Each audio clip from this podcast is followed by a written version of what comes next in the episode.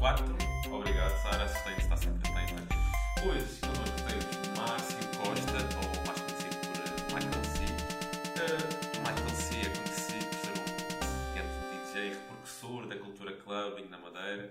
Uh, é, é, confesso que é um dos meus ídolos locais, em termos. Como, como vocês sabem, também tenho um pedacinho de gosto pela música eletrónica, também já, já atuei algumas vezes e tenho como referência e em muito boa consideração o trabalho profissional do Márcio. Uh, hoje está mais orientado para, uh, para a direção artística. O, ele também é conhecido por ter uh, formado, levantado, digamos, de raiz o Garden. tem um trabalho excelente ali. Porque ele ficou muito conhecido pelas Vespas, mas quando achávamos que já tínhamos perdido o Márcio, ele voltou.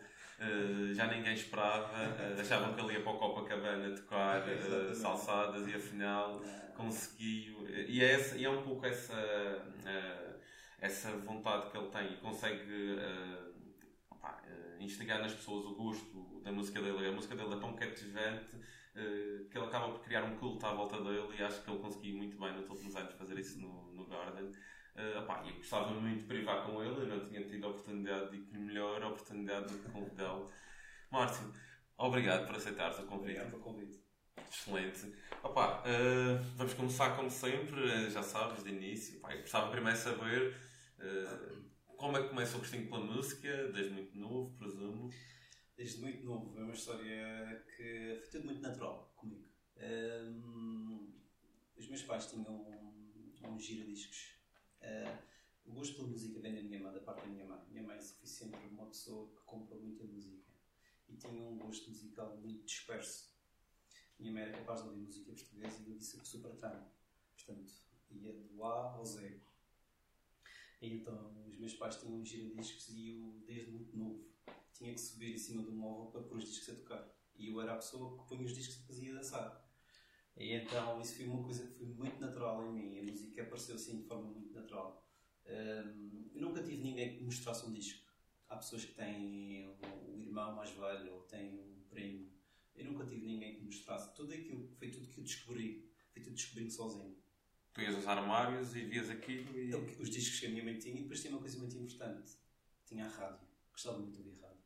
Pois, e... que é uma coisa que também hoje, infelizmente, Sim. já não se consome tanto. Uh, gostava muito de rádio. A rádio na altura tinha um papel também educativo. Tinha, e uh, é assim, não havia muita música disponível.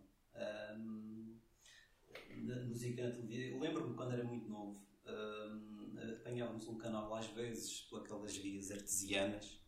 Na, na minha altura era, uma, era RTP Madeira e ainda lembro-me da RTP Madeira abrir às 7 da tarde.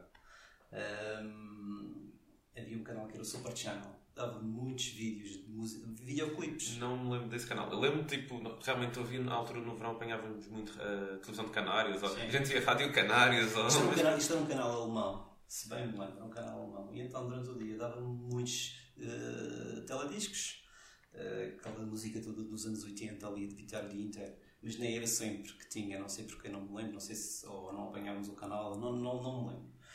Mas a rádio ocupou um papel muito importante na minha vida. E eu até lembro-me de brincar às rádios sozinho, brincava às rádios. uh, e então o gosto, vem, o gosto da música começa por aí de forma muito natural. Uh, até começar uh, o namorado da minha irmã, na altura, comprou uma, material para começar a fazer festas. Ele comprou bola de espelhos, uh, máquina de fundo, luzes, colunas, uh, mesa de mistura. E eu tinha 12 anos. Uh, e eu fiquei, eu fiquei uh, pasmado com aquilo, pá, porque um, a minha percepção de pôr música para alguém era. Ligar o rádio? Tu punhas um disco e ias dançar. O disco tocava todo ah, fim, acabava e, e escolhias outros e era assim que as festas decorriam, pelo menos as festas que eu lembro quando era mais novo. Punhamos um disco a tocar, as pessoas dançavam o disco todo, acabava, a música parava, escolhias outro e punhas a tocar. E então aquela coisa da música não parar era uma coisa incrível, foi uma coisa que me despertou uma curiosidade tão grande. E, e mais depois, quando sabia que os DJs conseguiam sincronizar uma música com a outra. Isso foi, eu lembro perfeitamente. De... E como descobriste isso? É porque assim, à partida, não é uma pessoa vulgar que percebe, ok, isto está sempre, assim, está sempre sintonizado e sincronizado, mas uh, tem uma técnica. E a questão é, como é que tu descobres isso? Isto foi, isto foi tudo, como eu, como eu disse, foi tudo de forma muito natural. Uh, comecei a acompanhar o meu cunhado. Como eu gostei muito da, daquele, ele começou a fazer bailes de escola. No, no, aqui na, quando a escola uh, dos Barreiros abriu, acho que foi em 91, 92, nós fomos fazer lá um baile na escola e fui com ele, era um miúdo, mas eu acompanhava aquilo. E então o facto, o irmão dele é que punha música, o Luciano, ele é que punha música. E então aquela coisa dele pôr uma música e acabar e meter outra logo a seguir. Foi tipo, uau, o que é isto? Pô, isto, isto é incrível. depois a partir dali é que fui descobrindo que os DJs, depois lembro-me de ouvir CDs misturados e disse, uau, como é que o, DJ consegue sincronizar uma música com a outra?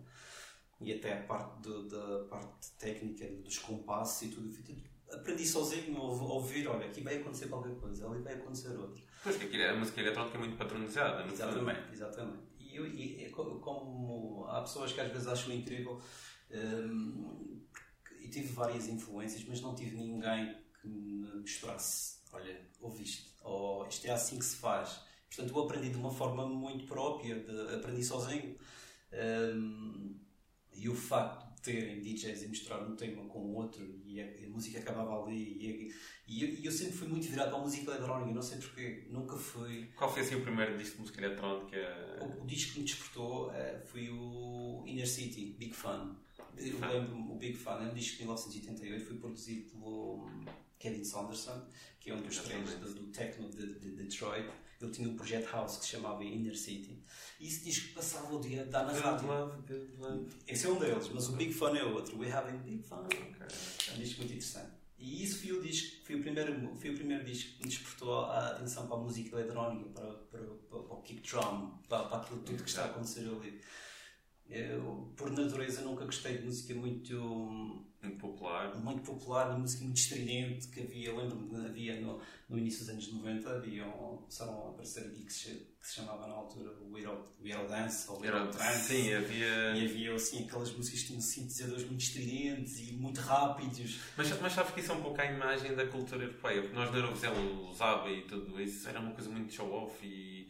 Uh, e realmente era aquela mais força do que música, que era bater esta, esta, esta, Uh, e que era tudo estridente. Eu lembro de ter assim umas compilações maradas assim, tipo Eurodance, Euromanias e Dance Manias. E, e, tinha, também tinha algumas vezes alguns hits, por exemplo. Uh, King of My Castle, por exemplo, eu lembro de ouvir isso no Dance Mania, era uma sim, coisa sim, incrível. One Project, por exemplo. E sem dúvida eu, eu adorava tocar isso porque Sim, sim, sim. Pá, faz aquele momento nostálgico, uh, mas sim, havia muita música europeia. Eu não sei, eu, eu, eu, por natureza, hum, há muitos colegas meus que também foram muito influenciados pela música de, vinda de Berlim, pelos alemães, e eu, eu também gosto. Mas na altura não era fácil de obter, mas na altura não era fácil. E Tinhas que importar discos. Exatamente, e comecei a, um, por exemplo, a ouvir e a consumir, a compreender a música dos Kraftwerk, depois de já ser muito crescido. Aliás, no início dos anos 90, as minhas, aquilo que eu, que eu gostava. Para quem não sabe, os, os Kraftwerk convém mencionar que são os pais da, da música eletrónica. Sem dúvida, mas isso sem dúvida, em todo o mundo. Foram eles que começaram efetivamente a fazer música eletrónica, a sintetizar tudo, desde os sons de percussão até linhas de baixo, tudo com sintetizador.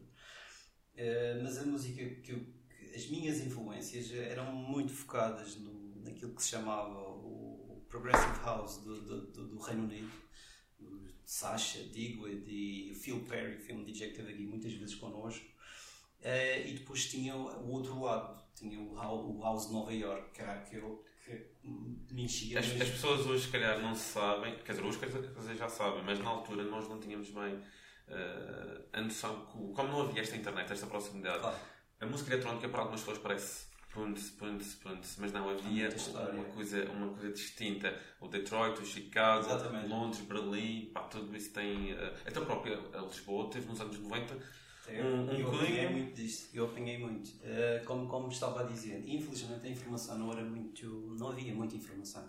Uh, ainda dia estava a falar com o João Canada sobre isso, uh, que é uma pessoa que prezo muito e tive grandes discussões, discussões no bom sentido, musicais com ele. Um, nos anos 90, para um miúdo como eu, tinha 14, 15 anos, não havia, à exceção do Blitz, que era um jornal, um jornal acho que é, continua a ser editado, era um jornal de música que era editado semanalmente, se à terça-feira, salvo e a uh, Pro Música, que era uma revista de música que era editada em Portugal, que falava sobre uh, as bandas e falava, portanto, não havia a cultura de música eletrónica, não sabias o que, não sabias o que era um DJ, tão pouco o que é que ele andava a tocar.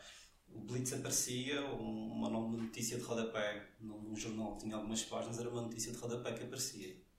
Era a única forma que tínhamos de ver o que é que acontecia não havia informação, não havia como hoje em dia, que as pessoas querem saber qualquer coisa, vão ao YouTube e veem como é que se faz. É assim, se tu estivesse numa capital, numa cidade cosmopolita, tinhas essa acessibilidade, mas nós aqui na Madeira, já viste, o fator uh, ultra periférico era muito condicionante e não era fácil. Mas ainda assim, o João Canada já. E também na altura o Oxy, quando teve cá, contaram que já havia muita gente a importar discos. É. As discotecas já importavam muitos discos. Mas, mas atenção, os DJs não tinham os discos em casa, só tinham acesso aos discos quando iam tocar às casas. Exatamente, isso, era uma coisa, isso é uma coisa muito, muito interessante também, porque hum, ao contrário daquilo que acontece hoje em dia, não havia uh, o, o ser freelancer. Em, em, aliás, o, o DJ era, era, um, era uma pessoa mal vista, era uma pessoa que perdia, que, que, uma pessoa que trabalha na noite era muito, muito mal vista na, na, naquela altura. Não havia uma carreira, ninguém tinha carreira por, por discos, isso não era uma carreira, não, isso era uma coisa estúpida. Era um, o DJ era uma pessoa, como um barman, como um porteiro, era uma pessoa que fazia parte da casa e trabalhava à noite. Exato. Num bar, num, numa discoteca. Sim, ainda não havia, não havia o fator superstar. Não, não, de tudo mesmo. E, e então, para, para nós, pronto, isso foi algo que foi mudando com, com, com, com o tempo.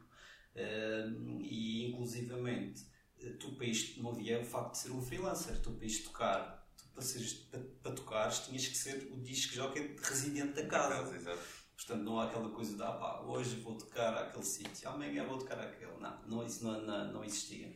E depois tem mais uma coisa: as festas populares na altura, os arraiais e tudo isso, não havia cá disco jockeys. Era uma banda que até era, era uma banda que eles chamavam os conjunto de ritmos modernos que iam lá tocar e faziam uma festa e pronto. A cultura de DJ não existia aqui na Madeira de facto mudou e deu uma reviravolta bastante. Agora há DJs em todo o lado. Agora há DJs em todo o lado, é verdade. DJs a mais. Mas olha, tu, é verdade que tu começas depois por. Não sei se estamos a passar muito à frente, tu acabas por ser residente uh, do Cyber Café, que foi um bar que durou poucos anos, mas que ah, eu não conheço, eu conheço, mas tu já não estavas lá, já estavas nas vespas, mas ouvi dizer que foi, uh, houve noites míticas. Foi. Como é que foi? Como é que foi lá bater? É, foi, foi, isso foi muito interessante, porque. Hum, quando se falam de histórias que fazem sentido, uh, esta é uma delas, do meu ponto de vista. Uh, ali, a partir de meados dos anos 90, assim, a partir de 1995, eu comecei a pensar seriamente que era isto que eu gostava de fazer. E já agora os teus uh, pais, como é que. Ah, reagiram muito mal no, no início como é óbvio, não, nem queriam ouvir falar tão pouco. Tu ainda estavas a, a, completar os estudos, calhar? Estava, estava. Sim, por isso é que começaste muito novo. Tu eras conhecido como, não eras o puto, porque havia um que era o puto, mas tu eras tipo Sim, também o eu, Quando eu comecei, mesmo o primeiro ano que estive a tocar como residente das Vespas, eu estava no liceu no 12 ano. Portanto, Sim, para os teus pais, bem, estava a lá passar. Era estranho, pá, era estranho, mas, uh, mas depois que eles começaram a perceber. Uh, o entusiasmo e a paixão que, que eu tinha e apoiar-me a 100%. Mas, como estava a dizer, a partir do, de meados dos anos 90, ali a partir de 1995, foi quando eu comecei a perceber, comecei a levar isto um bocadinho mais a sério. E comecei a comprar discos, eh, arranjava trabalhos no verão, na Páscoa, para, para poupar dinheiro para comprar, para comprar discos. Uh, o Gira comprei, comprei o meu, meu primeiro setup, foi o Gira Discos que ainda hoje eu tenho. Uh, custam 140 contos cada um, que é uma mas, é, fortuna. Mas são os, os técnicos. Os técnicos que, para quem não sabe, são os tanques de guerra e que duram uma vida. São. E não é fácil, com, quer dizer, já, já há novas séries, mas esses, os primeiros. Os, os, dos anos 90, eles, uh, os meus ainda estão em perfeitas uh, condições. Uh, comecei a comprar discos de vinil, comecei a instruir-me, a perceber como é, como, é que, como é que isto acontece um, eu comecei a ouvir algumas compilações, um, especialmente com, com, o top raid DJ Vai. Eu ouvi, certo, uma, ouvi, eu ouvi uma, eu tinha uma, porque eu li, tinha, tinha o disco Só Get Up, mas não sabia exatamente quem era, o, porque ele era mais conhecido como o top Exato. o Tó do, do Kremlin, até que era, que era assim. Um, e não sabia muito bem quem era o DJ Vibe, não, não me via lá no disco, Rui da Silva e António Pereira e não sei o quê. Mas eu compro, há uma compilação dele que é This is Tribal, é uma, uma compilação que ele mistura. E eu pensava, ah, esta música é incrível, é aquele, aquele house, isto é diferente, isto não é. E eu lembro-me, passando alguns anos à frente, a primeira vez que ele veio tocar às vésperas. Uh, foi mesmo em. 2000, talvez? Não, não, não. Antes. Eu nem trabalhava lá ainda. Isto foi antes. Foi para aí em 97. Ah, ideia, foi em 97. E eu fiz. Eu lembro-me de ver no diário que ele vinha cá tocar. E disse: tenho, tenho que ler, tenho que ler. E fui sozinho. Quase que ficava à porta, mas consegui entrar. Uh, e quando ele começou, eu lembro-me de pensar isto, quando ele começou a tocar, eu estava a assistir tudo o que ele estava a fazer, a pensar, tudo, tudo, naquela noite, tudo fez sentido, tipo, é isto, é isto, aquilo que eu gosto é isto, é isto. E a partir daí. E tu já tinhas visto nas vespas algum DJ tipo, a fazer aquela técnica que tu já Não. supunhas que já conseguias visualizar, já tinhas visto alguém a executar? Não. E não estavas, eu presumo que foste para o pé da cabine. Não sei Sim. como é que era o, o setup das vespas na altura. era, Era difícil de, de assistir. Eu, eu ainda trabalhei com esse setup, curiosamente. Porque, uh, Eu, eu lembro daquelas vespas escuras. Dois ou três anos depois eu estava lá a trabalhar, curiosamente, depois dessa noite. Uh, mas era um setup, tinha uma mesa muito grande, da Roland tinha uns feiras muito compridos. E, E a cabine já sempre foi ali, não é? Foi. Conseguias estar atrás a sim, assistir. sim, sim, sim. E então, um, fui naquela, não era hábito, não, não vinham cá DJs convidados. Lembro-me de, particularmente de dois que vieram algumas vezes. Que foram o Top Pereira, veio duas vezes, eu estive a assistir as duas, um, e o Luís Leite, que vinha uma vez por ano, talvez. E, e não havia muito mais do que isso. Uh, mas também eles eram as pessoas, os artistas que mais vendiam compilações em Portugal. O Luís Leite gravou o Alcantramar, o House of Rhythm, gravou uns três, três volumes. Então nós conhecíamos, era como ouvir rádio, tu ouvias o rádio, tu conhecias a voz do locutor, mas tu não sabias bem quem era, quem ele era. Então quando o DJ vinha, tu sabias como é que ele misturava, mas tu não, não o conhecias, e aquilo era muito interessante, era um, foi uma altura de descoberta. E isto, e depois, olha, não sei como, eu acabei em 98, salvo erro, acabei por ir 3 meses para o Algarve. 3 não meses. sabia disso. Fui 3 meses para o Algarve. Mas com o intuito de trabalhar, divertir. Enfim, eh, tive uma proposta para de trabalhar lá no, no verão, num hotel, portanto 3 meses. E eu, pai, tenho que aceitar, porque eh, as já pessoas, sabias o que se passava lá. as pessoas, se calhar hoje em dia não têm essa noção, mas o Algarve, eh, em final dos anos 90, era uma Ibiza. Era uma. Ibiza mesmo, com grandes cartazes. Tinhas duas grandes discotecas, que era a Cadoc e tinhas a Comiga, que ficava em Vila Moro.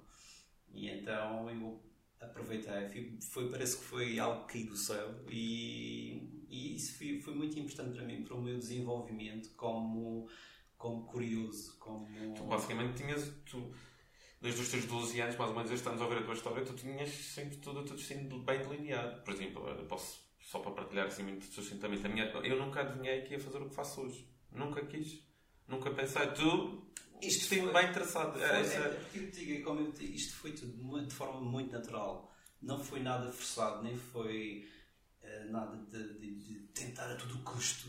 Foi tudo. As Mas coisas o, sabes o que é melhor é que nunca tiveste dúvidas também. Não, não, porque assim, eu lembro-me perfeitamente de estar a ouvir o Top Rail e eu a pensar, "Pá, eu consigo fazer isto, eu consigo fazer isto. pá."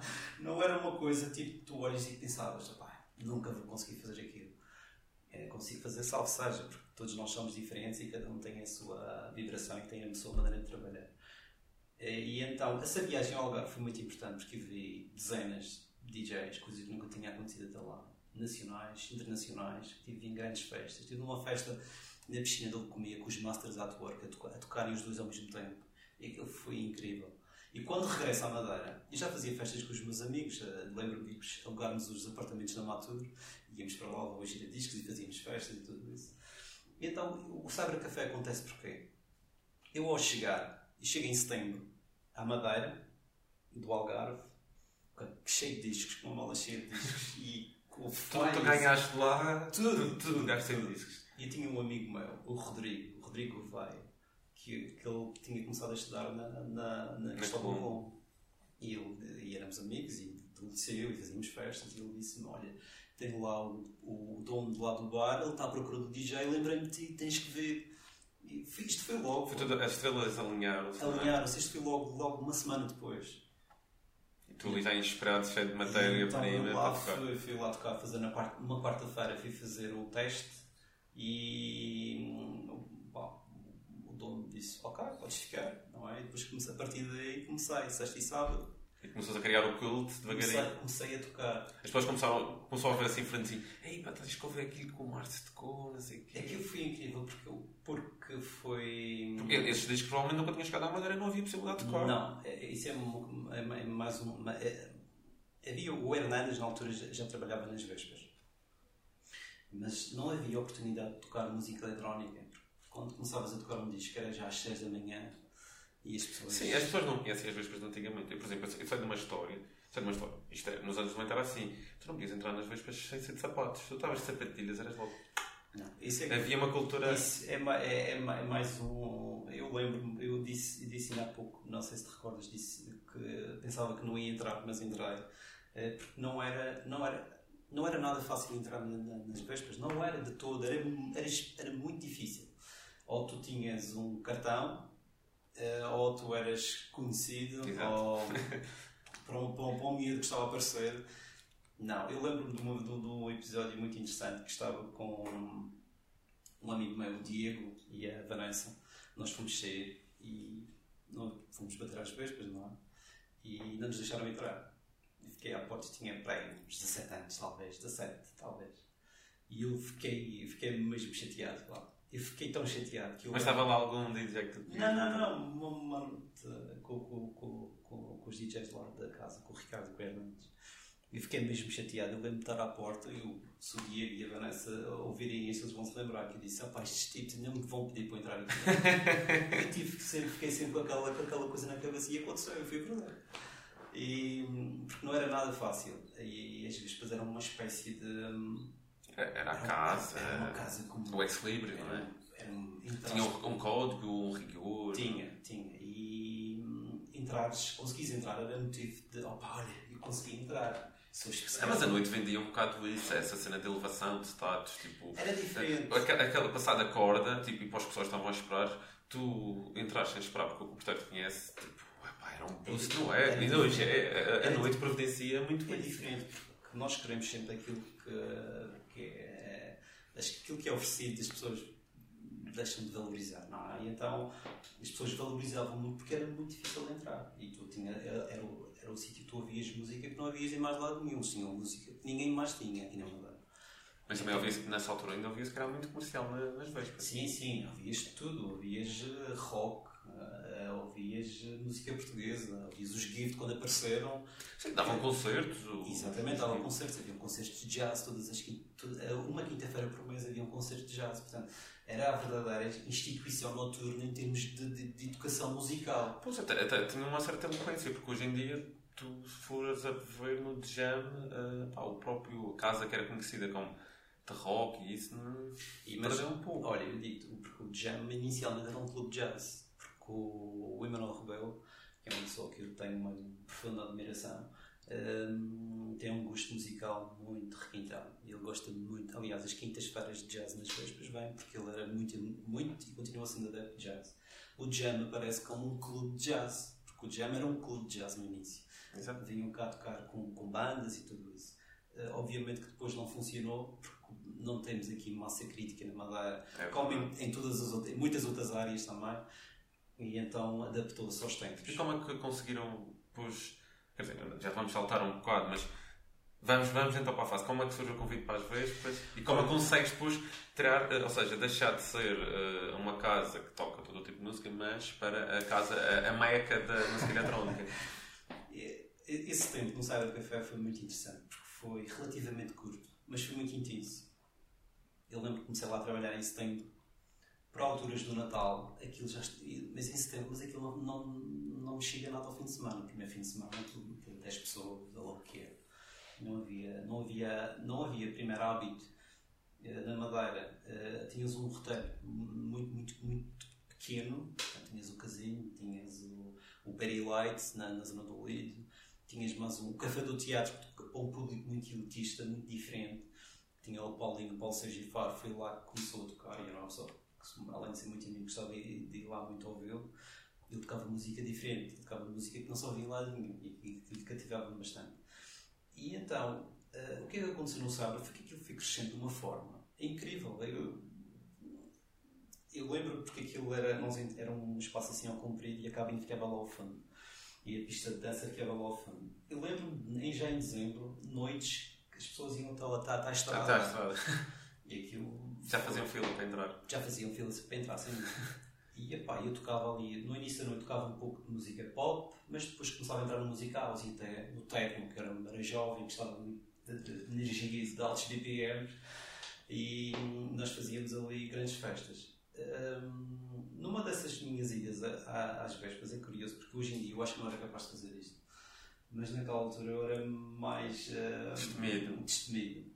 E eu já conhecia o Gonçalo Abreu, que o Gonçalo era o gerente da, da, da, das vésperas, e eu, eu digo-lhe em tom de brincadeira: disse, ah, opá, tens que ir ali em cima, tens que ir ouvir-me, tens que ir lá ouvir.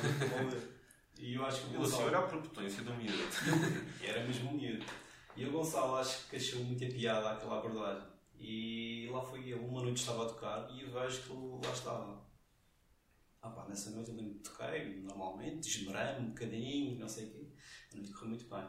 Passou uma semana ou duas, recebo um telefonema, um convite uh, para, para me juntar. Uh, tive uma reunião com o Ricardo Campos, nunca me esqueço dele dizer ah pá, olha, tu vens para aqui, pá, assim como assim, um ar assim, muito reprovador, assim, muito duro vens para aqui, mas tu vais ser o quarto DJ, pá, tu vais ser o tapa-buracos disto tudo. Pá. Claro, então e eles disse, não queriam perder bem, o okay, ok, ok, tudo bem. E eu aceitei. E nesse, nesse primeiro hum, dois meses, salvo erro, nós éramos quatro. O Ricardo Campos, o Hernandes, o Romano e eu. Eu fazia às quartas e às sextas, quartas com o Romano, às sextas com o Hernandes e depois o Romano fazia quartas e sábados e o Hernandes fazia sexta e sábado. Portanto, havia ali um espaço para toda a gente. E, e basicamente foi assim. Fui convidado, uh, tinha, já tinha, já tinha um, a minha maneira, já tinha a minha visão e a personalidade vincada também. E, e acho que foi isso um bocado, porque eu, eu não acho que nada acontece por acaso. E eu tinha uma grande ambição em poder um dia entrar dentro daquela cabine que, que tinha acompanhado aquele processo durante alguns anos, não é? Então, quando tiveste a oportunidade, agarraste com é e É como tu és um jovem, tu tens sonhos, não é? Tu entras dentro do templo e tu começas a mirar a cabine e começas a imaginar como seria estares ali. E... Então, aposto, antes de tu chegares lá já tinhas sonhado mil e uma vezes. Exatamente. E então o convite foi, foi, foi importante e, e essa parte inicial foi eram noites que me sentia muito nervoso porque eu, eu, eu era um miúdo, tinha, tinha 19 anos. Que eu, uma pessoa com 19 anos, a trabalhar com uma casa assim, com aquela imponência, com aquele público e com aquele sistema de som poderoso, portanto, as noites deixavam-me bastante nervoso, não é? Uh, e como é que controlavas essa, esses nervos? Olha, eu costumava, na altura, eu, eu, eu por natureza, porque depois o Hernandes, eu tive um mês ou dois meses, nós trabalhámos todos, depois o Hernandes saiu. Foi seguir o projeto que ele tinha. E ficamos nós os três, e mais eu criei uma grande amizade com o Romano uh, e com o Ricardo, claro, nós somos todos muito amigos. Uh, mas com o Romano, que estava lá sempre. E então nós ajudávamos mutuamente. Uh, tomávamos os copos, relaxar, te ajudava a relaxar. Ajuda, é, é o... Ajudava a relaxar. E nós divertíamos imenso. A minha, a minha pergunta não é interessante isto porque eu também, as primeiras vezes também tocar, ia, ia tocar em baixos pequenos, atenção, mas eu sentia muitas vezes isso. Eh, mas o que eu noto é, não é um caminho perigoso? Opa, olha, mas tu sabes que na altura não, nós não pensávamos nisso. Ah, sim, não, sim. Não, não foi, como eu te digo, eh, a minha carreira, tudo aquilo que, em que eu me envolvi foi feito de forma muito natural. E a questão é, hoje consegues tocar sem esse esse ah, Sim, já, já mas, mas, mas fico nervoso, sem dúvida. Ainda, ainda hoje ficas? Fico, porque o, o, dia que eu perder isso, nós, já não estou a fazer mais nada, porque, especialmente quando vou tocar num sítio diferente. Uma coisa é estar, no, no, por exemplo, no Garden, hum. já estou mais tranquilo. Ah, em casa, exato. Mas às vezes fico, fico quando, especialmente quando, quando arranjo discos incríveis, fico mesmo bem pulgas para, para chegar à noite e para, para tocá-los. Um, mas E, eu e ficas curioso para ver a reação. Claro, claro. E, mas julgo que isto é um tipo de trabalho que um dia deixes de sentir uh, este uh, nervosinho. Uh, não faz sentido. a verdade é essa. Eu, eu queixo-me e, e gostava de estar mais à vontade, mas calhar realmente perde a piada. Eu, nunca tive tão confortável a esse ponto, realmente. Um shotzinho de início, só para. para ah, barriga. A gente depois começa a relaxar. Uh, mas realmente. Eu, acho que há uma coisa, há, há, um- há algo, eh, as pessoas às vezes perguntam, ehm, porque no início da minha carreira, as pessoas vinham muito falar comigo, a dizer, ah pá, tens que ir embora daqui para fora, tens que ir não sei para aqui, tens que ir para aqui, para ali, não sei o não sei. E eu nunca me senti muito confortável. Eu acho que isso foi um, um handicap na minha carreira. Eu lembro perfeitamente quando... Tu, tu, saíste, tu saíste das Vespas, anos mais tarde, tu viajaste. Sim, a ideia sim, que eu tenho é sim, que sim. foste para fora. esteve, esteve.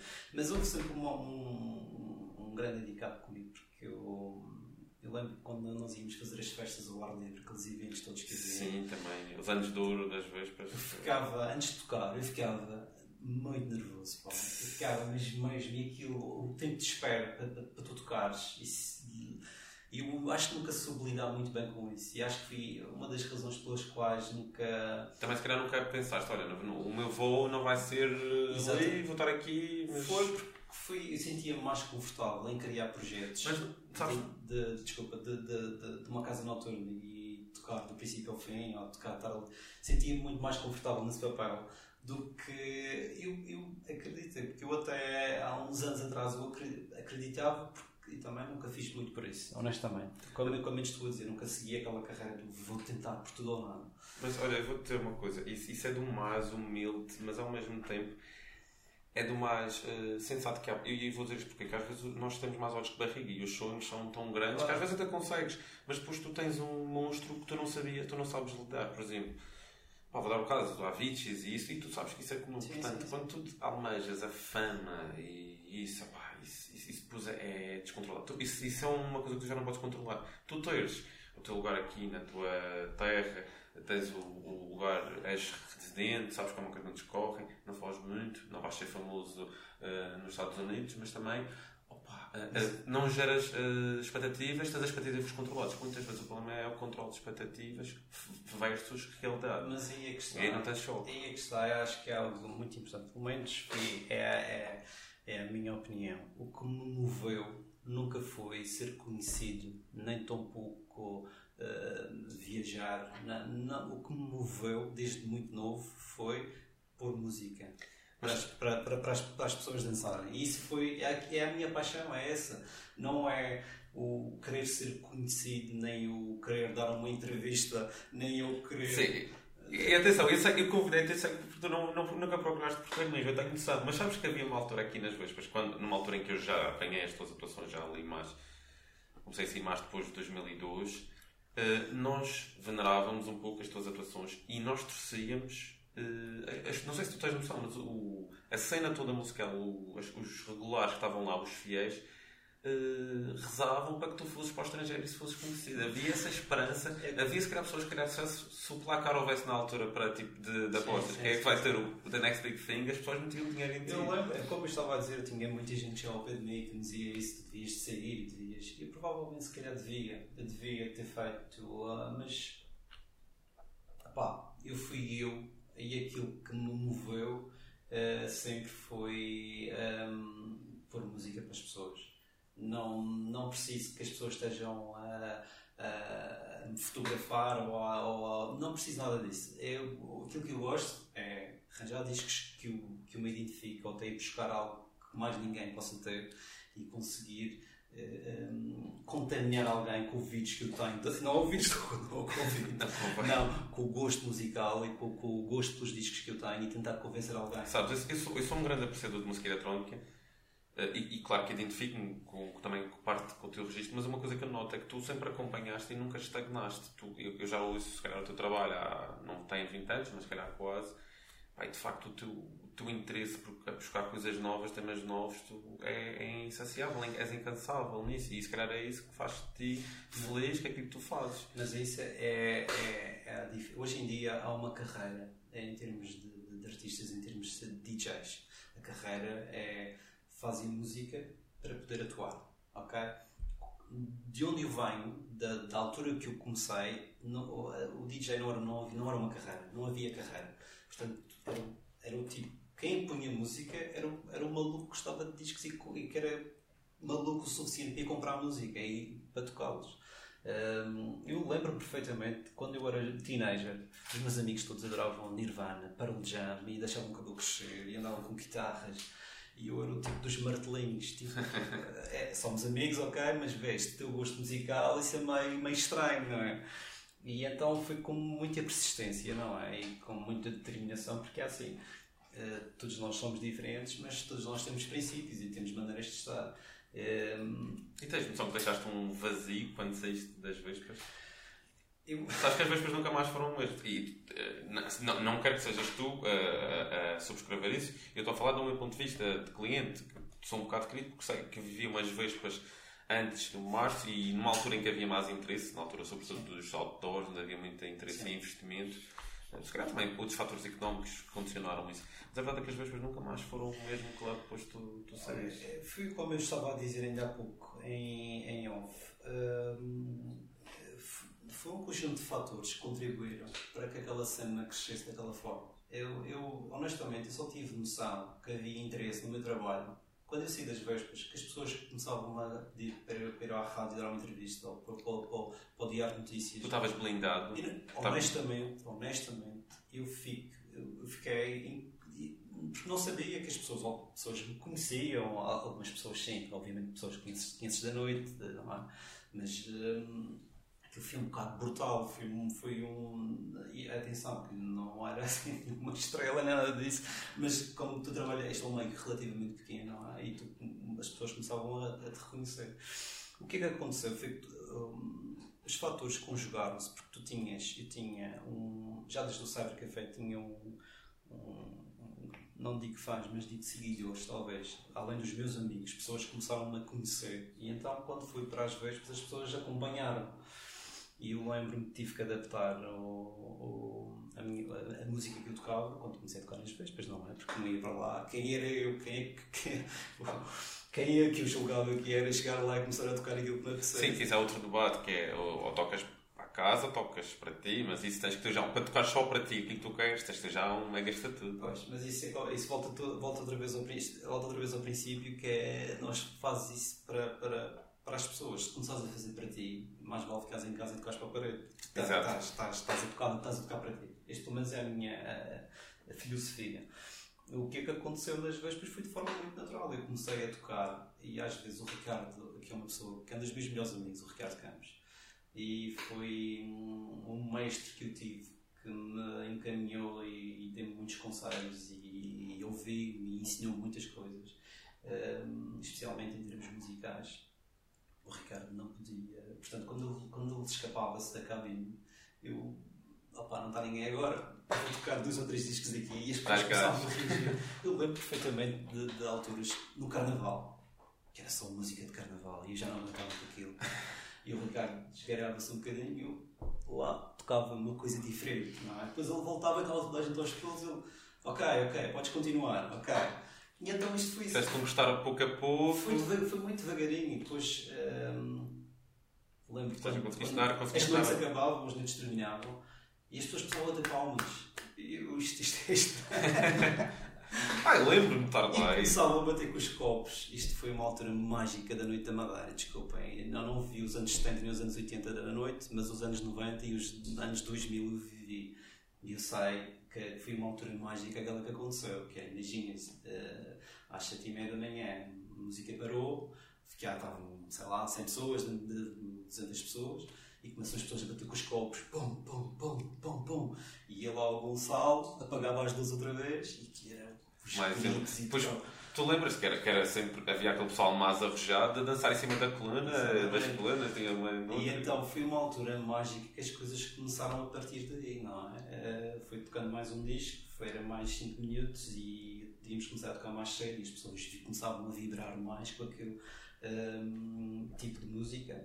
E, e depois lembro que foi, houve um detalhe muito importante também uma pessoa que eu prezo muito, que é um amigo muito especial, que gosto mesmo bastante, que é o Roddy Stephen. Uh, o Roddy Stephen. ele era o dono da, da, da, primeira da Tribal, da Tribal America e depois que foi a Twisted. Twisted, isso. E então, e o Rob, quando veio cá, é a primeira vez, ainda há dias encontrei o recorte do jornal da primeira vez que ele teve cá, que foi há 20 anos atrás. Uh, ele trouxe uma mala cheia de discos que ninguém conhecia e aquilo foi uma noite incrível. Incrível. Porque é assim, uh, foi a primeira vez que um disc jockey estrangeiro esteve na Madeira a tocar. Ah pá, e aquela noite foi, acho que deixou marcas em muita gente. Porque ele é americano. Ele é americano. Ou seja, a, a, a, música finalmente atravessou o continente e veio cá a Madeira. As condições estavam, estavam todas ali preparadas para chegar alguém com a varinha de condão e, e, dar o toque que faltava. E aquilo, aquele momento foi um momento que tudo mudou a partir dali. E a partir daí as vespas continuaram a, a apostar. Exatamente, a partir daí começámos. Eu já tinha a minha slot, digamos, eu, costumava fechar as noites, não é? E, hum, tocava um bocadinho no início, depois o Romano, o Ricardo às vezes tocava, o, o, o Romano fazia aquela parte mais importante da noite, que era a parte do, do, do, do meio e nós tivemos uma parceria, de, diria, de sucesso. Nós dois. Não, mas eu já percebi, já falei com o Romano e percebo que vocês, essa equipa das Vespas conseguia trabalhar, não havia se calhar a guerra do ego, que é pá, cada um sabia o seu papel, um era bom nisto e nisto, isto. Isso é bem importante uma equipa e se calhar por isso é que funcionou e foram sim, grandes nós, tempos. Nós éramos, nós sempre fomos e somos muito amigos. Somos diferentes e eu sim, sim. E sempre disse aquilo que eu pensava ao Romano e o Romano sempre disse aquilo que pensava a mim e é por isso que somos amigos não é? Somos diferentes e cada um tem a sua maneira de estar. E nós fazíamos a noite, as noites eram, eram, funcionava bastante bem, porque o Romano tinha, tinha e tem uma bagagem musical incrível, uh, especialmente com rock e com, ele ia buscar coisas que mais ninguém se lembrava também. Então ele preparava muito bem aquela parte final. Era mais fácil, o trabalho era mais fácil, a parte mais difícil é aquela parte do meio, tu manteres as pessoas ali. Exato. Porque há uma coisa que, não sei se tu consegues explicar, Porquê que o raio da noite na Madeira começa sempre às 4 da manhã? Entrar na discoteca tem que ser às 4 ou às 5. É que, é que parecia que era, eras, eras tipo um dork, um geek, se fosse para a discoteca à meia-noite, a discoteca vazia. Porquê que há essa cultura? É porque tu tocavas, começavas a tocar mais tarde, então depois, não, o Michael entra mais tarde, eu vou mais tarde. É, isto começa com o aparecimento de mais bares. Uh, e à noite, eu lembro-me, uh, vespas às duas da manhã estarem cheias, não é? Mas isto com, com, ia chegavam, as vespas fechavam às 6 e um quarto da manhã, mais tardar. 6 e um quarto, 6 e... E depois isto começou a andar, foi o que estava a dizer, começou a andar os 5 minutos para frente, os 10, eu lembro-me que sair em, em períodos normais, não estou a falar em Natal nem nada disso, às 10 da manhã, com o sol, o Kiko abria a porta, aquilo escuro lá dentro, o sol a entrar, e portanto a noite terminava mesmo, começava excessivamente tarde e terminava muito tarde. Um, mas não achas que isso é prejudicial, de certa maneira? É muito prejudicial. As pessoas eh, acham que é incompatível. É prejudicial para, para um, pessoas como nós, quando começam a entrar nos 30 e nos 40. Nós percebemos já não conseguimos acompanhar. Até aos 25 deu, e agora. Nós percebemos, pá, que isto realmente isto não é para mim. Mas para quem é jovem, eles querem é disso, querem é, é after hours e querem é até mais tarde. Mas o after pode começar às 5 da manhã. Pois pode, mas. Aliás, tu estiveste em Londres e já lá vamos. Uh, em primeiro lugar, como é, o, o porquê de sair das Vespas? Estavas bem? O que é que, tá, o que, é, o que, é que faltava? Uh, eu comecei a editar alguns discos e comecei a ter alguns convites uh, para sair. Para sair do país. Para a Espanha, uh, um que não consegui aceitar. Tive um convite para ir tocar ao México. Consegui, fui sozinho, atravessei meio mundo sozinho.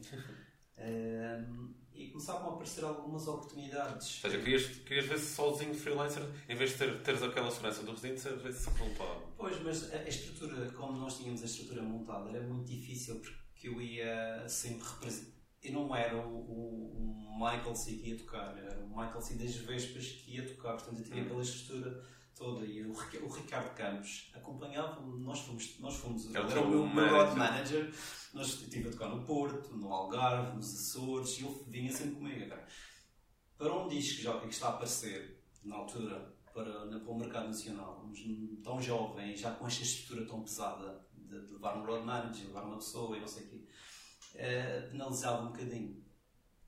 E depois também senti, eu acordei um dia e senti que o meu trabalho ali estava feito que não, não aquilo que eu tinha proposto a fazer, já tinha feito. Não, não, não, fez, não fez sentido. Lembro de ter visto a conversa com o Ricardo e eu disse: Olha, eu acho que o meu tempo aqui chegou, mas foi tudo bem, não foi nada de. Eu lembro de falado com, com, com o Emanuel sobre isto e ele até disse-me: Olha, tu sais pela porta da frente. E foi assim, saí pela porta da frente e até hoje nós, nós somos um, muito amigos. E, mas eu acordei um dia e senti que aquilo, aquele período, aquele trabalho tinha terminado, era a altura de fazer qualquer coisa diferente. Uh, e eu também sou um bocado assim. Uh, provavelmente, se nunca tivesse saído, podia lá estar, penso eu. Uh, mas o meu Mas acho que descobriste muito mais.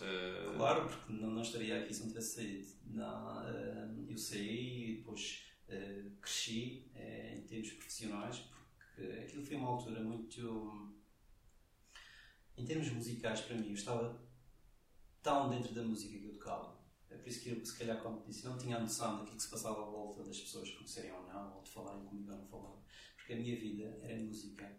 Eu, de, de segunda a sexta-feira, o meu trabalho era pesquisar música. E Nunca tiveste um trabalho das novas às E aquilo era o meu trabalho, era ouvir música e eu estava. Eu não, não tinha, não, não era como sou hoje em dia, mais uh, experiente e mais maduro, vou, vou ouvir outras coisas.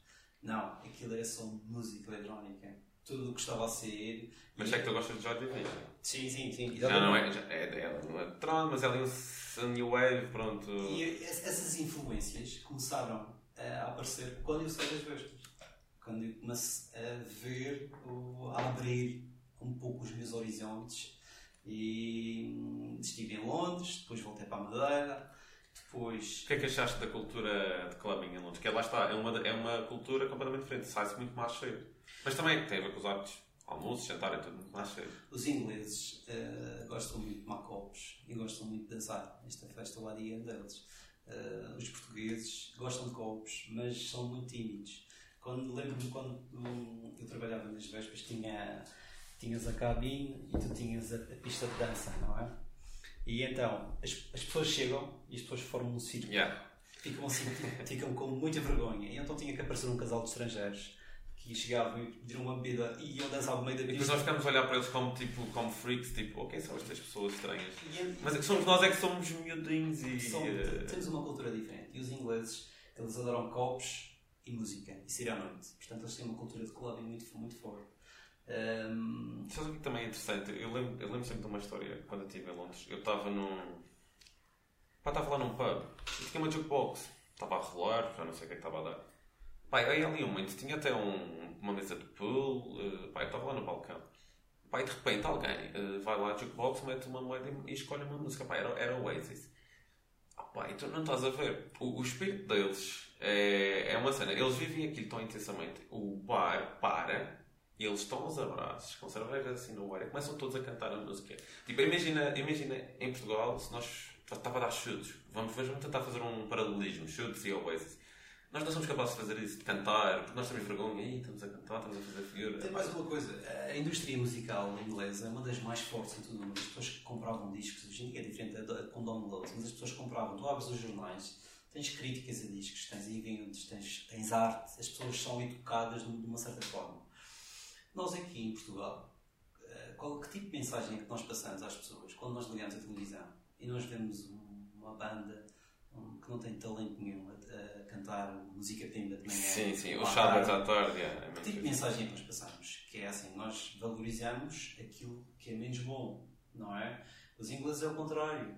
Eles têm uma cultura, nem só, nem só os ingleses, não é? Ou outras culturas. Ou, em Amsterdão é a mesma coisa. Em Alemanha Imagina-se ligar uma televisão na Alemanha e estar a ouvir alguém que não tivesse algum talento. Eu, não, eu, eu, eu não, não imagino isso. E então as coisas começam por aí, não é? Eh, aqui em Portugal, infelizmente, eh, com, este, com o advento da, da, da comunicação e do, do, dos telemóveis e da, da disponibilidade de informação, eh, as coisas não estão muito melhores do que estavam quando não havia, não é? E então em, em Inglaterra havia muito esse. Era, um, era uma meca, era a meca da noite de, de, de, de mundial. Tinhas o Ministry of Sound, que era o clube. Aliás, Londres, Londres e não só o Reino Unido em si é, é, é um dos países mais exportadores, mais influentes a nível de música, desde o pop, desde os anos 60. Exatamente, os Beatles, os, Beatles, os anos 90, tudo, Blur, tudo o que sabe. É normal que eles tenham um orgulho enorme na música deles, mas. E, mas isso não acontece por acaso. o que nós temos, temos que perceber é que assim, nós somos responsáveis pela geração que tem seguido. É? E se nós passamos um, maus exemplos, a geração que vem a seguir não se vai influenciar em nós. Ou, portanto, se nós não tivermos cuidado, uh, nós passamos uma mensagem errada. E eu acho que é um bocado. É, eu acho que tu, tu conseguiste instruir, de certa forma, boa, boa música eletrónica, porque há música eletrónica e música eletrónica. Hoje em dia tens música eletrónica muitas variantes, aquelas uh, mais maximalistas, aqueles estridentes. Eu não esqueci o nome daquilo, agora se chamam o. Ah, como o Avicii e as outras. Sim.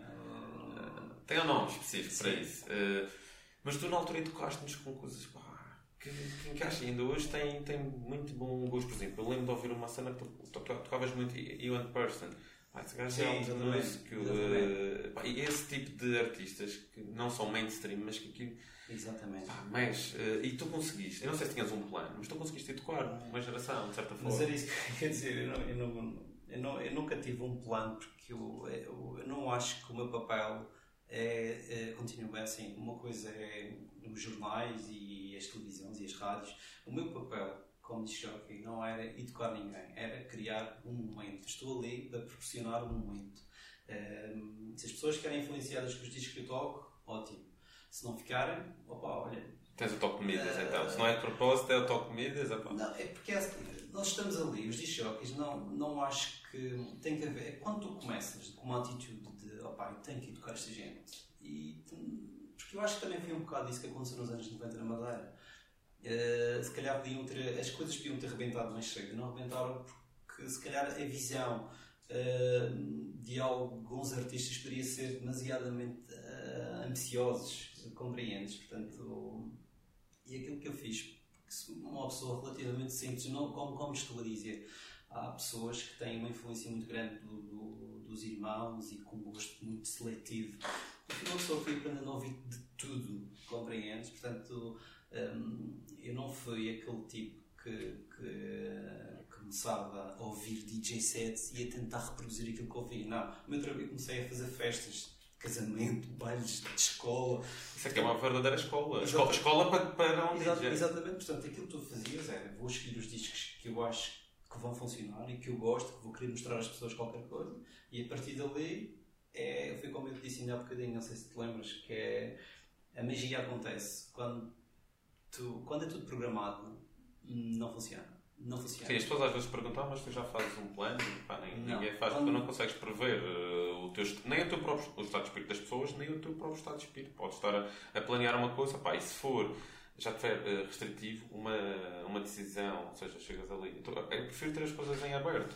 Para saber, essa liberdade criativa. Estamos a criar algo. A magia acontece, uma história. A magia acontece quando as coisas não são planeadas. Eh, estou a falar nesta área. Da área sim, sim, da, da, em muitas, em muitas áreas uma, criativas. Uma coisa diferente, uma banda saber os, o, o, o, alinhamento que vai fazer para o pão com Z. Bom, diz que, não, pelo menos na, na, na minha visão, a magia aconteceu uh, quando me dei, dei por mim que, que teria, tinha que. Um, as coisas que, que, tinha previsto tocar ou da maneira que ia fazer, opá, aquilo não, não fazia sentido nenhum. Isto, ok, eu tenho estes 50 discos que gosto, vou levá-los e vou tocar da maneira como Sim. sentir as pessoas. Aqui, é, como, é como os arranjos na matemática, tipo, tu tens 50 peças, podes reordenar de mil e uma formas, portanto, tu podes descobrir qual é a forma Exatamente. ideal para aquilo ser uma história bem é, é, só bem, não é? Tu podes, é, posso ter 10 discos e eu dou-te os mesmos 10 discos e vou tocar, depois tu vais tocá-los, os mesmos, e vai ser diferente. O trabalho é diferente. E vai ser é. diferente, porque é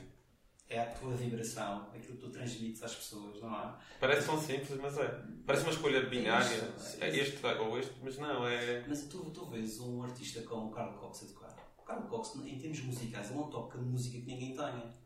Ele, o poder com que ele encara, com que ele toca aquilo é que torna as pessoas ficam eh, influenciadas. Mas ele tem presença de palco, isso também já é outra coisa. Exatamente, mas, mas é a maneira como, como, como ele comunica com as pessoas a dançar e, é, e é- Isso acontece com tantos outros artistas, compreendes? E eu vejo, lembro-me que um, um dos artistas que mais gostava e continuo a gostar muito que era o John Digweed. John Digweed era uma pessoa muito, e é uma pessoa muito Introvertido. fria, introvertida, não se ri, não faz mas a música que ele tocava, o encadeamento, um disco era melhor do que o outro, como é que ele faz esta transição, compreende? Portanto, cada artista tem qualquer coisa a dar ao público e é por isso que gera um interesse. Ok, olha, Márcio, temos que avançar. Uh, temos aqui já 50 minutos avançados. Pois, voltas e tal, casino, como é que surge esta oportunidade? O Copacabana, vamos, vamos, vamos situar isto, 2010, 2011, 2011. Sim. Copacabana era conhecido como um- um- uma discoteca de música, uh, vá lá, popular, uh, comercial. Uh, tu, com este passado, background de música underground e tal, um gosto muito refinado, uh, como é que, como é que encaraste esse desafio? Hum, aqui está. O Gonçalo agora volta a aparecer na- na- Ah, nesta, nesta equação. O Gonçalo foi uma pessoa muito importante, um amigo que prezo muito.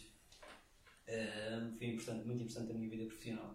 Hum, eu já estava cá há algum tempo, hum, porque efetivamente não havia, quando voltei de Londres, não havia.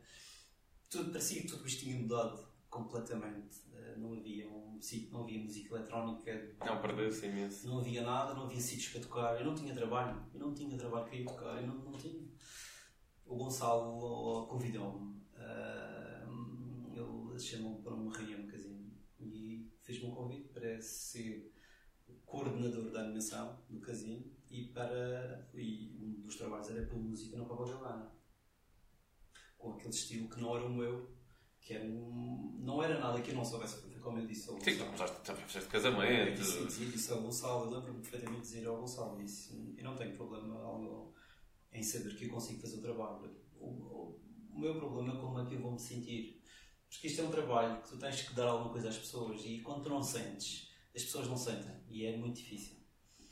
Tu tinhas, estavas preocupado com a tua reputação, ou seja, de estares por, vend- por ser conhecido de outro lado como Não. ah, vendeu-se. Eu- se eu ligasse aquilo que as pessoas, hum, algumas pessoas diziam, se calhar nunca tinha feito nada na minha vida. Eh, eu lembro-me de episódios de. O Nuno Serrano, André Banata, às vezes dizia: "Mas pá, vai lá ao fórum que eles estão a falar mal de ti.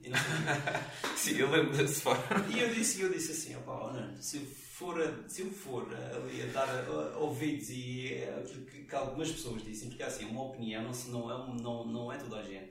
E aquilo que eu fa- fazia, não estava a fazer aquilo com base na opinião das pessoas, estava a fazer aquilo que eu sentia. E assim foi. Eu, quando aceitei o convite do, do, do, do Gonçalo e do Casino, foi, das melhores coisas que eu fiz até hoje na minha vida. Fui isso. Fui aceitar aquele convite. E, Até porque é, estás a, estás a tens, tens uma diversificação. O teu trabalho não é pura e simplesmente planear a que músicas é que vais tocar. Tens Exatamente, uma de exatamente. coisas. Era um, era um trabalho sério que tinha uma componente de fim de semana que era pôr música no Copacabana, que era, foi um dos trabalhos mais difíceis que alguma vez fiz em toda a minha vida. Eu tinha, eu, eu ao ir para, o- para o Copacabana, eu já tinha uma carreira de quase 17 anos ou 18 anos de trabalhar à noite de disco jockey e tive que reaprender tudo, porque tudo aquilo que eu. Alguma vez sentiste que as pessoas, bem, não queria que este DJ estivesse aqui. Há muitas vezes. Mas olha, o DJ da semana passada era melhor. Este, este gajo foi para aqui. Muitas vezes porque eu tinha, eu tinha aquela. Eu tinha aquela, aquela coisa do. do opá, vamos combater isto. Ah, tentavas meter uma ou duas a ver. Vamos combater, vamos combater isto. Vamos combater isto ehm, de, uma, forma em tocar. eh, porque as pessoas, eu lembro, as pessoas, haviam clientes que estavam habituadas a ouvir remisturas da Celine Dion em música de dança né? e, e não tinha esses discos, não, não era. eh, mas eh, honestamente foi das coisas mais difíceis que alguma vez fiz na minha vida. Não me envergonhei, de maneira nenhuma. É um trabalho assim. Eu, fui, eu ace- eu aceitei aquele trabalho, aquele desafio. E um ano, um ano e tal, um, quase dois anos depois, tinha o Copacabana em pleno. Porque aquilo, quando eu comecei lá a trabalhar, aquilo f- coincidi com, como é óbvio, não é? Com uma altura muito fraca em termos Sim, tá- estávamos, em 2011 também estávamos em crise, troika, etc. Situámos isto. E até próprio, eu conf- eu confesso, eu confesso que até a mudança de, de um, de um disc jockey numa casa é muito importante. E eu confesso que a mudança foi, foi muito radical. Eu tentava tocar coisas que as pessoas não estavam habituadas a ouvir. Portanto, eu lembro-me, tenho. Uh, acho que são quase 400 edits que fiz, que tenho numa pasta, que juntava instrumentais de, de música que se calhar poderia tocar noutras pistas de dança e juntava com voz e acapelas de coisas mais conhecidas. E então foi isso um Mas vais chegar a meio caminho, vá lá, meio termo com a pista, não é? Aquilo, aquilo que eu acho, aquilo que foi a minha opinião, é que eu estiquei a corda até o máximo que consegui. Esticar em termos de, de, de, do conceito que era uma discoteca para massas, não é? Que é, que era, que é, que é, que é o, o, conceito do Copacabana, uma discoteca para massas, não, não para um público específico. E então senti que não, não, conseguia mais, não conseguia mais do que aquilo. E, e, então, entretanto, já, tinha, já tínhamos aberto o Garden. Não, é? foi, foi uma ideia tua? Foi uma, uma ideia do nossa, Gonçalo Abreu, Paulo Nunes, Carlota, que nós estávamos lá todos, começamos a trabalhar nessa, nessa altura. Era um projeto que eles já tinham alguma, de, de abrir de, de dinamizar aquele espaço, mas quando nós abrimos, abri, abri eu, o Paulo Nunes e o E, e faria, faria sentido, portanto, tudo lá que era para tu poderes dar a outra Mas o Garden, quando, quando abre, é uma zona para fumadores, não é? Não, nós tínhamos música ambiente. Ah, era lounge, é, é, música lounge, eu ia tocar, noite inteira, não sei o quê. Aliás, o Garden demorou alguns anos a arrancar, porque nós fizemos ali tantas coisas, concertos, e fizemos mostras de arte, e fizemos uh, passagens de moda, e... mas sempre com o intuito de, opá, isto, nós podemos fazer aqui qualquer coisa. Depois, o, uh, o que é que acontece? Foi que eu senti que uh, também as minhas responsabilidades em termos do, do casino estavam a crescer e o meu trabalho durante o dia estava a aumentar. E então já senti a necessidade de. Eu tive a, a consciência, como eu trabalho no Copacabana, estava. trabalho semanal, estava, estava terminado. Uh, portanto, tinha feito o meu papel o melhor que consegui, que convidei o Luís Gonçalves, que é uma pessoa eh, que vive mais uh, e é, portanto, é orientado do tipo de música e tudo isso.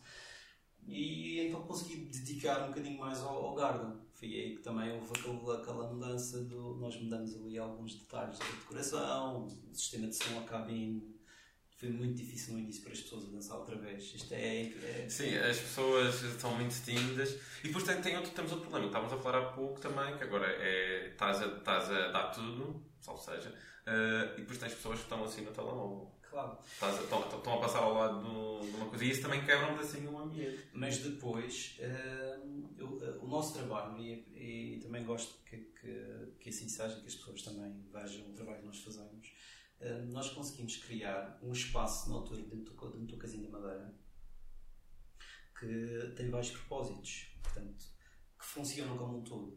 O Garden sozinho não funciona. O Copacabana sozinho não funciona tão bem como funciona. Portanto, isto é um pacote. Nós temos algo que não tem mais aqui na Madeira. Não, não, que outras casas não têm. São, são produtos complementares, são funcionam produtos muito bem. diferentes, distintos. Uh, há pessoas que são clientes assíduas da discoteca, mas que vão ao garden, estão lá um bocadinho, vão ouvindo algumas coisas, estão numa vida, dançam um bocadinho, vão lá para baixo. E ao contrário, há pessoas que estão, gostam de música eletrónica que estão em cima, mas depois vão em baixo para como é que aquilo está. Portanto, é essa a magia do espaço. E é, é, é, e é, é uma das coisas que funciona. Portanto, é um trabalho também não foi. Isto é como em tudo, não é? Isto não é imediato. Foi, levou alguns anos. Portanto, o Garden abriu em 2012. Portanto, estamos em 2020. São 8 anos de, de, trabalho ali. De... É, é, muito trabalho, sem dúvida, mas olha, acho que está à vista de todos. Aliás, vocês foram a primeira discoteca em Portugal, talvez, a, a reabrir? Ou Agora, não. É assim, hoje o Copacabana, como o espaço físico está fechado. Não, não, tá, eu acho que foi, no Garden que vocês fizeram até adotar aquelas uh, círculos, aquele perímetro. Sim, exatamente. Nós abrimos o, reabrimos o Garden um, como espaço porque as, as, uh, as regras aqui ditadas pelo Governo Regional e pelas entidades de, de saúde locais uh, diziam-nos que nós podíamos fazer, aliás, desde de finais de maio, os espaços, discotecas e bares podem abrir até às duas da manhã. Aqui na Madeira é diferente do continente. Um, nós abrimos, nós fizemos ali o Garden, nós experimentamos o Garden, só abrir o Garden. Uh, abrimos dois fins de semana, quatro noites. E, e como é que. A coisa não correu muito bem, porque, como, como eu digo, um, um espaço sozinho não funciona da forma como funciona quando está interligado. Então, olha, nós também readaptamos o conceito do Copacabana e conseguimos levar o Copacabana para o ar livre, para o jardim E então fizemos ali algumas noites interessantes, tudo muito controlado em termos de entradas.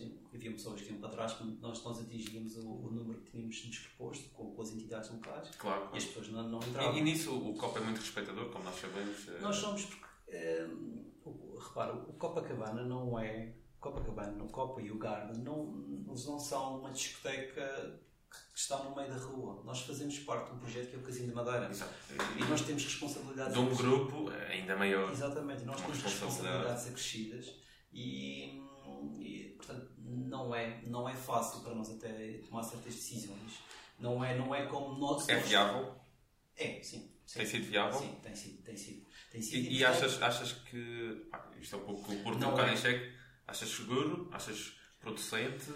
Não é assim, nós tomamos todas as, as medidas que são ah, regulamentadas pela, pela, pela- pelas autoridades de saúde.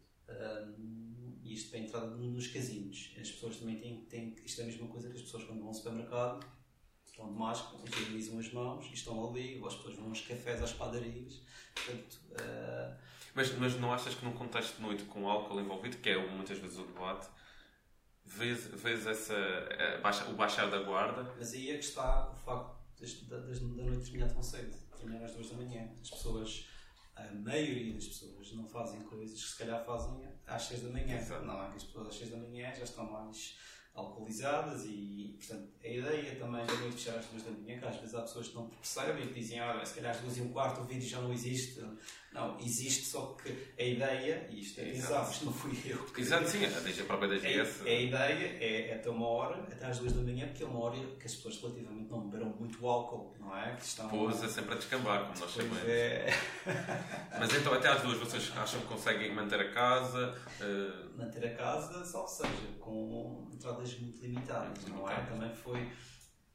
e estão, preparados para, para mais um ano? Di- Digamos, vamos expor mais um ano. Estão preparados para aguentar manter isto assim? Nós estamos, estamos a tentar, porque é assim, o facto de, repare, hum, seria mais fácil, e às vezes algumas pessoas que, que, que comentam e que hum, criticam, ah, porque que os bares estão a abrir? Mas porquê que isto estão a abrir? Eles têm que ficar em casa. Mas as pessoas têm um trabalho, não é? O trabalho delas, se calhar, ou trabalham numa loja de cidadão, ou trabalham, são professores de uma escola, ou, portanto, têm um trabalho, não é? É normal eu também posso olhar para, para certas áreas e dizer, mas porquê que eles estão a fazer isto, não é? Exato. Ah, as pessoas, nós tivemos que fazer alguma coisa porque havia necessidade de. de nós vemos a crise co- a nível nacional, o que está a acontecer com a noite a nível nacional. Terrível. Ah, Não é só o facto, é a cultura das pessoas. Isto é cultura, as pessoas saem à noite. Não é só para porque gostam de música, é também porque querem se divertir. Eu lembro Faz falta mentalmente. eu Acho lembro que... muito, havia muitas pessoas que eu achava isto tão, tão é poético, é, é bonito. Tive pessoas que ainda me diziam que opá, aquilo que eu mais gostava era de chegar ao fim de semana e ir dançar ao som da tua música e depois eu ia preparado para mais uma semana de trabalho. Eu acho que isto aqui era. Era, era revitalizador, Era- era- não é? E Richard. As pessoas saem à noite, não é só para, para ouvirem música ou só para se terem uns com os outros e para se divertir. É para dançarem também, para, para, porque faz parte, não é? Que nós, como seres humanos, também gostamos de- de- desse tipo de, de interação. Portanto, eu, a, a parte da noite, da, do entretenimento, é muito importante para a vida das pessoas. Eu trabalho na noite há muitos anos e sei que é muito importante para mim e para outra- para Tanto é que é, uma- que é uma indústria que su- que subsiste e que, aliás, prospera, cresce e há cada vez mais. Exatamente, e tudo aquilo que nós fizemos também é para ter em conta as pessoas que colaboram connosco, as pessoas que estavam em casa sem trabalhar e que precisavam, não é? E, e Sim, então, há, há postos de trabalho em casa. portanto, eh, nós temos que compreender que isto não é abrir a todo custo só porque nós queremos abrir. Sim, às vezes parecem engananciosos. Nada, nem nada que se pareça. Nós queremos fazer algo de forma responsável, porque também temos algumas, algumas pessoas que trabalham, colaboram connosco que também. que isto é o trabalho delas, não é? Isto é o, o part-time que elas têm, aquele, aquele extra que eles, que eles têm no final do mês para, para, para lhes ajudar a pagar as suas contas e as suas responsabilidades. E então também fui um bocado com tudo isto em mente, não é? Isso, isso está tudo dentro das normas, não, não, não, vais, não vais por que não, não é? Sim, depois Eu, não. por acaso, confesso que ainda não me senti Eu confortável, eh, mas, pá, mas respeito quem vai. eh, no entanto, confesso, tenho saudades. Essa, essa tal, essa tal de ir lá, eh, quase como num efeito de catarse, de ir a uma pista de dança, dançar e deixar lá os problemas. eh, Mas depois, pronto, também temos aquela, aquela barreira psicológica que é assim: os nossos espaços são ao ar livre. Uh, ajuda ou não, talvez, não sei. Uh, Mas se calhar- Mas é, os nossos espaços são ao ar livre. Tudo aquilo que fizemos foi ao ar livre, não foi em espaços fechados, nem foi em espaços limitados em termos de tamanho. Uh, isto dava uma boa teoria para pessoas que realmente são cientistas e percebem de- de- de- da área. Uh, eu não me vou pronunciar sobre Sim, estas que coisas- realmente- que eu realmente não, É não, melhor, não, somos- é não como- sei muito bem. É como quando se pergunta ao treinador da bola, "Ah, o que é que acha do Covid? Claro, o treinador bola sabe de bola, nós sabemos das nossas áreas e cada um assim. Olha, Márcio, já estamos aqui com uma horita e 10. Opa, eu acho que estamos mais ou menos conversados. Ah, acho que tenho uma. Temos uma pergunta. Uma pergunta. Espera, espera, que não podemos deixar ficar mal os nossos seguidores. Deixa cá ver. Ah, o. Ah, pois. Temos aqui um Nuno que pergunta se alguma vez teve ou tentou uma carreira internacional. Pronto, ao fim e ao cabo. Ao fim e ao cabo. Ah, mas tem aqui outra. Se alguma vez teve um erro numa atuação que quase acabava com a atuação. Tive. Isso acontece a tudo, não é? Tive, tive. Aliás, uma das, eh, uma das eh, primeiras atuações que fiz, eu tirei o CD que estava a tocar. E foi, foi aquele momento que pensei, tipo, Mas espera, os CDJs hoje. Hoje? já estão bloqueados. hoje, Sim, na, na altura. nos anos 90 não, não era bem assim. Eh, mas sim, eu lembro que tive, um- tive uma atuação terrível uma vez. Não, na... Gostava muito de tocar a calheta. O que é que havia na calheta? Uh, tinha, tinha, tinha um público lá muito especial que gostavam, acompanhavam. Eu aliás, houve um ano aqui na, na região. Nós, Vespas, fizemos 14, 14 ou 15 datas. Desde o Weekend Dance até o Equinox, até as festas de Machico, de Santana, são, sei lá. Nós fizemos aí um roteiro durante o verão e fiz uma Summer Tour, mesmo na verdadeira sentido da palavra.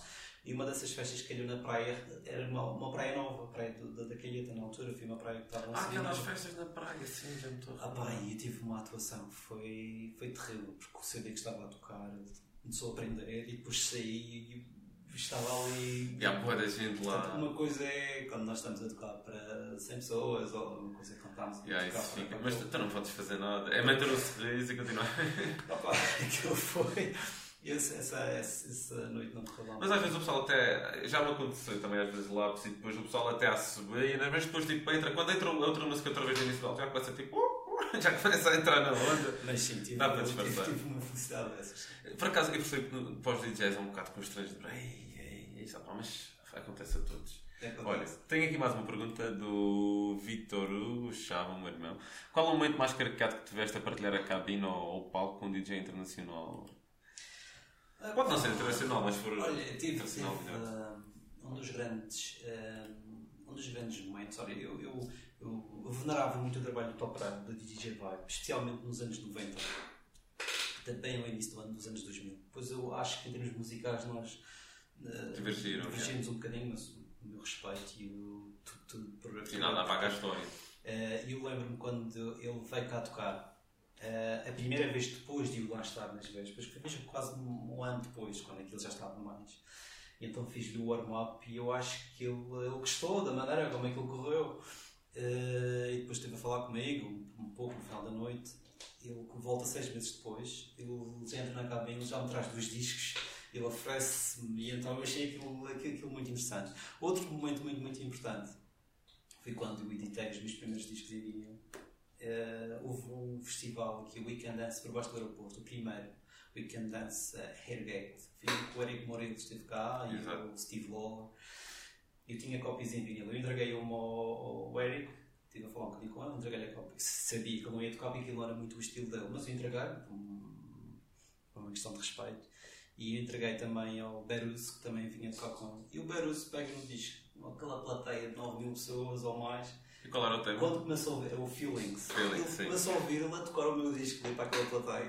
E aquilo foi um momento muito, muito, muito interessante para mim. Foi, foi, foi bastante interessante. Muito bom. Olha, Márcio, eu, eu tinha aqui imensa coisa para. Havia muito mais para falar, falar das temas, dos teus temas. Tu produziste imensa música gira. Sim. Uh, pá, nisso também tens muito mérito, gosto muito. Uh, opá, mas já estamos aqui na hora e um quarto. Vamos, vamos, isto não ficar muito longo, uh, quem sabe uma segunda parte. Agradeço Uh, pá, depois digam, malta, digam o que é que acharam da conversa pá, e façam força se quiserem que o Márcio volte ou não. Uh, entretanto, Uh, não sei se queres deixar alguma mensagem para, para esta Câmara. É, obrigado às pessoas que continuam a, a, ouvir e este ano comemoro 25 anos de carreira. Estavam previsto fazer uma festa este ano. Infelizmente não vai ser possível devido às condicionantes, mas que. Vais adiar, tens de fazer, fazer um evento, tens Vamos adiar para o ano uh, uma festa com aquelas músicas todas que, que as pessoas que me seguem gostavam da Um momento de revivalismo. Exatamente. E, e, pronto, olha, espero que apareçam e obrigado por todo o apoio ao longo dos anos. Ótimo, excelente. Obrigado, Márcio. Pessoal, uh, já sabem, continuem a dar-nos apoio nas redes. Já, uh, já, agora, também, se tiverem saudades de dar um pezinho dessa, o Garden epá, é safe. Se a lotação estiver pronto lotada, vá lá, não há nada a fazer, mas se têm saudades, de facto Uh, é, é, dentro dos possíveis, eh, é o melhor, é a melhor opção, talvez. Por isso, vão lá ouvir o Márcio e os outros artistas. Uh, pá, e sigam também o, as redes sociais, Michael C. Sim, no Instagram é Michael C. PT, tudo. Michael C. PT. No Instagram, como. Então, esse apoio que é importante e a nós também. Pá, subscrevam o canal, é importante também. Precisamos de subscritores no YouTube. E até o próximo. Vá, tchau.